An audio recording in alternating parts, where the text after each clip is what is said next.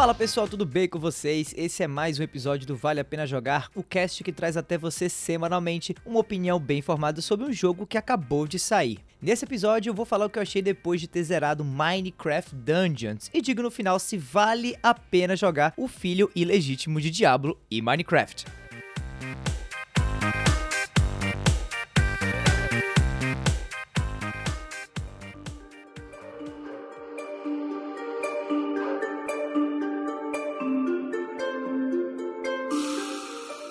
Mano, eu lembro quão nojentinho eu era com a galera que descobriu Minecraft só depois que o estúdio que faz o game foi comprado pela Microsoft. Eu parecia até aqueles hipsters, tipo, eu gostava de Minecraft antes de todo mundo. Uh, sério, sem paciência nenhuma pro Davi daquela época. O lance é que eu realmente conhecia já Minecraft de muito tempo antes do jogo se tornar realmente popular. Eu acho que eu baixei a segunda versão do alpha do jogo, que era dada de graça, inclusive lá atrás em 2011, antes do criador perceber que estava sentado sobre uma mina de dinheiro.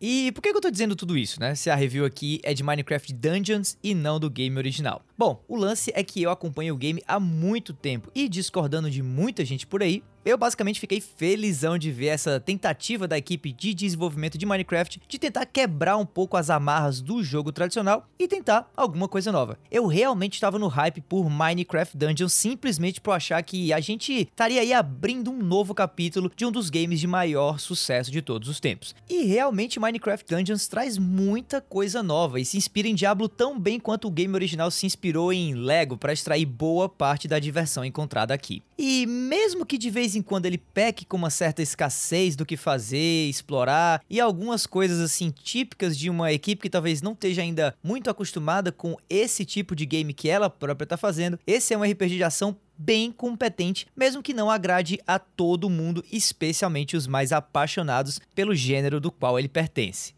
Quem estiver esperando aí um Diablo 3 com skin de Minecraft pode se desapontar muito, tá? O foco aqui continua sendo o material original de Minecraft e o público para quem Minecraft sempre focou em agradar. Eu acho que pelo fato do Minecraft original não ter tido um enredo ou sequer um sistema de progressão quando lançado, os devs tentaram aqui recontar o começo disso tudo, fazendo até parecer que Dungeons veio antes do primeiro Minecraft. E o pior é que realmente parece um pouco, principalmente por conta da estética do game ser idêntica à do game original, mas com aquele ângulo de câmera isométrico, né? E aquela dinâmica típica de jogos como Diablo e Baldur's Gate que, querendo ou não, são vistos como parte de um gênero mais antigo que o dos jogos com visão em primeira pessoa. Quem vê charme no jeitão poligonal e meio esquisitão de Minecraft vai com certeza se encantar com a aparência de Minecraft Dungeons e talvez até releve as falhas ou limitações que esse jogo traz. Mesmo porque eu vejo aqui que a tentativa foi criar um RPG de ação com visão isométrica talvez mais acessível do que os outros presentes no mercado. E por se tratar de uma das franquias mais populares junto ao público infantil, é óbvio para quem esse jogo foi realmente feito. Os zumbis, os creepers e os esqueletos se movem praticamente do mesmo jeito que os fãs da franquia já estão acostumados. E os animais silvestres que existem no mundo aberto do outro game estão nesse aqui também. Apesar de ter um enredo, ele não é lá essas coisas todas, tá? Mas dá sim um pouco mais de profundidade à franquia Minecraft como um todo. Os ambientes do game como um todo também são muito bonitos e me chamaram muito a atenção. Todos eles seguem aquela estética blocuda de Minecraft, mas são super bem iluminados e montados de um jeito relativamente interessante. O jogo realmente é muito bonito, apesar de ser montado em cima de uma estética que já tem aí quase 10 anos de vida. Durante os trailers de anúncio do game já dava para sentir muito bem a vibe dele, mas jogando fica bem mais clara a tentativa, bem sucedida na minha opinião, de fazer o jogo parecer um grande épico de aventura medieval pelo mundo de Minecraft. Olha, eu imagino que a criançada que é fã da proposta original do jogo pode se empolgar bastante com a chance de embarcar com os amigos em uma aventura de RPG por um mundo muito familiar para eles. Pena que nesse aspecto aí da conectividade, o game traz algumas limitações bem estranhas na minha opinião é que, apesar de ser feito por um estúdio first party da Microsoft, o game não traz aquela funcionalidade Play Anywhere que te permite jogar o game tanto no PC quanto no Xbox com o mesmo save. Até dá para jogar o game nas duas plataformas com uma só cópia comprada, tá? Mas a transferência de saves que é bom até a data de publicação dessa review, pelo menos não apareceu ainda. Fora isso, o game traz várias opções de multiplayer co-op e permite crossplay entre PC e Xbox, mas nada feito com as versões do mesmo game para PlayStation 4 e Nintendo Switch. Aparentemente, essa função de crossplay poderá vir num futuro próximo, se é que vai vir.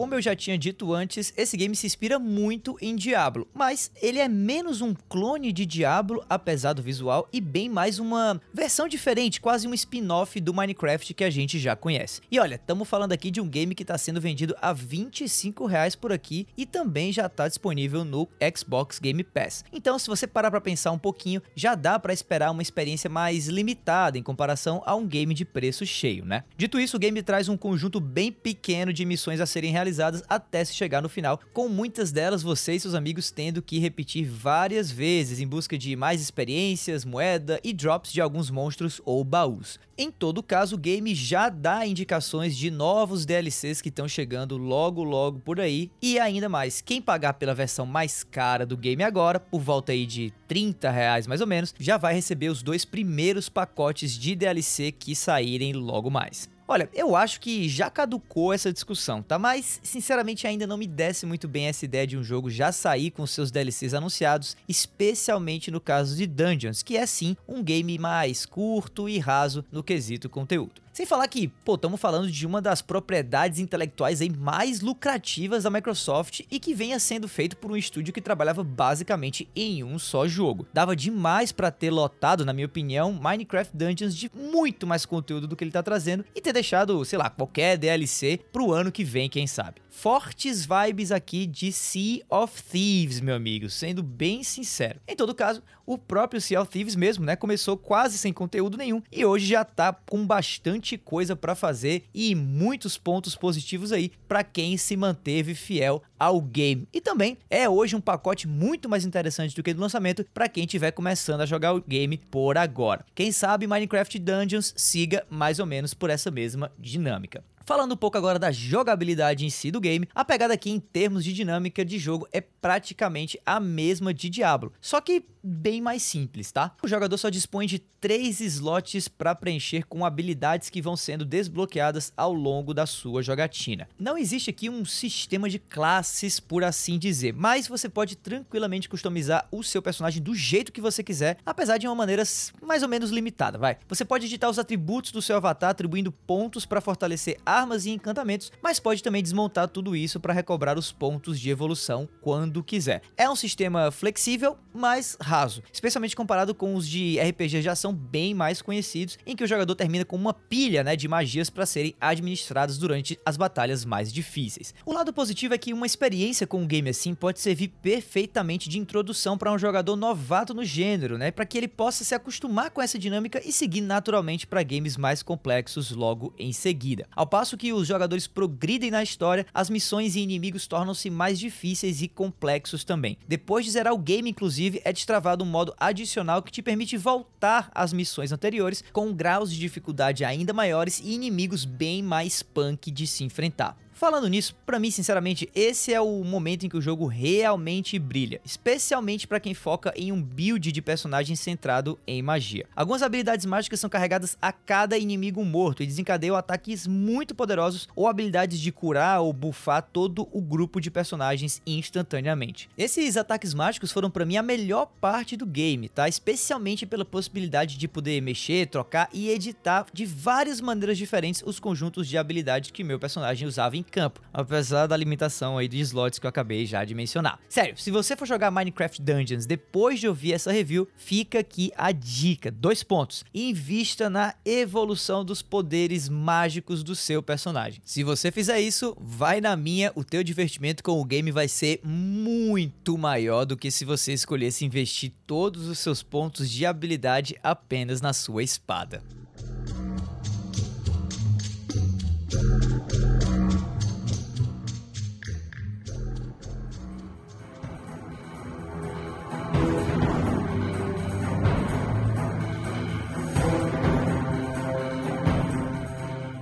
Olha, outro ponto que fez o game brilhar para mim durante a minha jogatina foram os momentos em que, nas sessões de co-op que eu joguei, o meu grupo foi atacado por um número muito grande de inimigos. Esse jogo é sim uma espécie de Diablo para iniciantes, tá? Mas isso não quer dizer que da metade pro fim a coisa não fique realmente mais desafiadora. Por se tratar de um game relativamente leve do ponto de vista de performance, você pode se encontrar rodeado de dezenas de inimigos ao mesmo tempo, o que leva você e seus companheiros a terem que realmente trabalhar em equipe para derrotar as hordas de monstros feitos de lava ou as criaturas sombrias que aparecem por aí. Sobre o multiplayer em si, tá? O game oferece uma variedade muito alta de possibilidades, mas com algumas limitações aqui e acolá. No Xbox e no PC existe o co-op local, mas apenas com o uso de controles. Nada de você no teclado e o seu amigo no controle se os dois forem conectados ao mesmo PC, tá? Além disso, não existe progressão alguma para o jogador que for jogar com você via co-op local, apenas para quem iniciar uma sessão de gameplay online. E falando desses multiplayers online, você pode tanto entrar no jogo de alguém quanto criar uma sessão de jogo para que você e seus amigos possam juntos aí se aventurarem pelos mapas do game. Não existe ainda o modo PVP ou mesmo uma opção para jogar com pessoas aleatórias, só com seus amigos que tiverem comprado o game. E o pior, se eles comprarem no PS4 ou no Nintendo Switch, nada de crossplay por enquanto. E como eu já tinha mencionado, isso para mim é sinceramente algo muito, mas muito estranho, porque até onde eu saiba, todo game produzido por um estúdio da Microsoft deveria trazer pelo menos a funcionalidade do Play Anywhere, mas por algum motivo Minecraft Dungeons quebrou essa regra. Bom, mas enfim, continuando, tá? Apesar desse ser sim um game de exploração, Minecraft Dungeons traz um hub central, que é mais ou menos aí o seu acampamento, assim como em outros games parecidos como o próprio Diablo. Nesse acampamento é possível comprar novas armas e encontrar baús com recursos e dinheiro, ou melhor, esmeraldas, né, que é a moeda do game. Por sinal, eu não lembro de esmeraldas do Minecraft original, mas faz muito tempo que eu joguei, então se eu tiver errado, me corrijam lá no arroba Bacon no Twitter, beleza? Bom, no acampamento tem também alguns NPCs NPCs que te vendem armas e outros itens e que já deu para sentir que no futuro, né, vão vender também itens compráveis com dinheiro de verdade. Sobre essa parte de armas e equipamentos, eu senti um pouco a falta de uma variedade maior dos tipos de armas disponíveis e também de uma certa falta de balanceamento entre esses armamentos. Quem usa uma adaga ao invés de uma espada de mão dupla, por exemplo, não ganha lá muita vantagem no combate não. Por isso mesmo eu lotei logo cedo que quem foca em magia vira quase OP de tão mais poderoso poderoso que é um bom mago em relação a um bom espadachim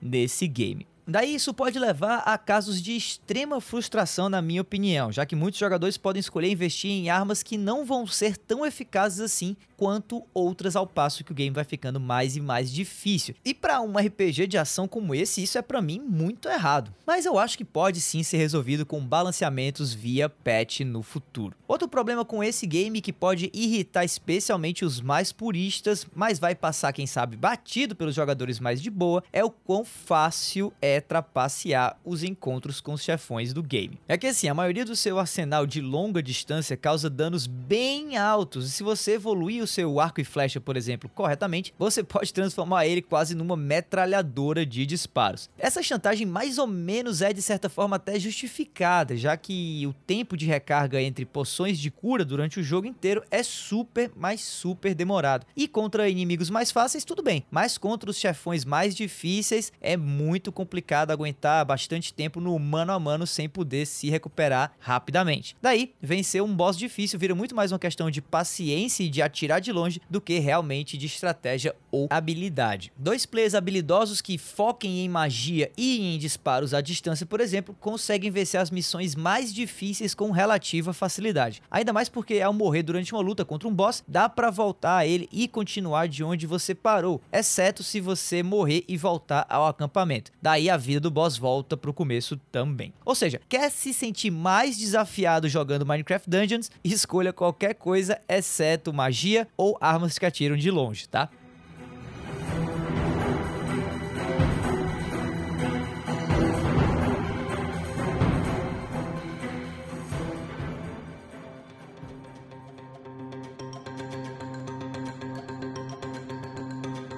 Thank you. Olha, no fim do dia, Minecraft Dungeons é aquele game para quem tá em busca de uma vibe simples, mas muito bem feita. Quem tá atrás de basicamente aí um aquecimento para um Diablo 4 vai com certeza acabar se decepcionando. O foco principal dessa aventura aqui é oferecer uma diversão diferente, sim, mas totalmente dentro da simplicidade e leveza de Minecraft. Mas não se enganem, tá? Esse aqui é um game sólido, com praticamente nenhum bug, pelo menos que eu tenha visto, e com um roadmap de conteúdos futuros já bem visível. E por estar disponível aí para os assinantes de Xbox Game Pass no PC e no console desde o lançamento, é um jogo que com certeza vai ter muita gente jogando e que eu acho que vale pelo menos a pena experimentar e quem sabe até se apaixonar ou deixar para lá e retornar no futuro próximo quando novos conteúdos forem adicionados a ele. Por fim, Minecraft Dungeons não é ambicioso na sua proposta, mas entrega muito bem o que se propôs a fazer desde o começo: criar uma fundação para um possível novo capítulo de uma das franquias mais icônicas dos últimos anos. Minecraft Dungeons está disponível para PC, PS4, Xbox One e Nintendo Switch, e fica aqui a minha recomendação para você dar uma experimentada no game se você puder, ou até comprar mesmo o jogo se para você um Diablo Light faz sentido.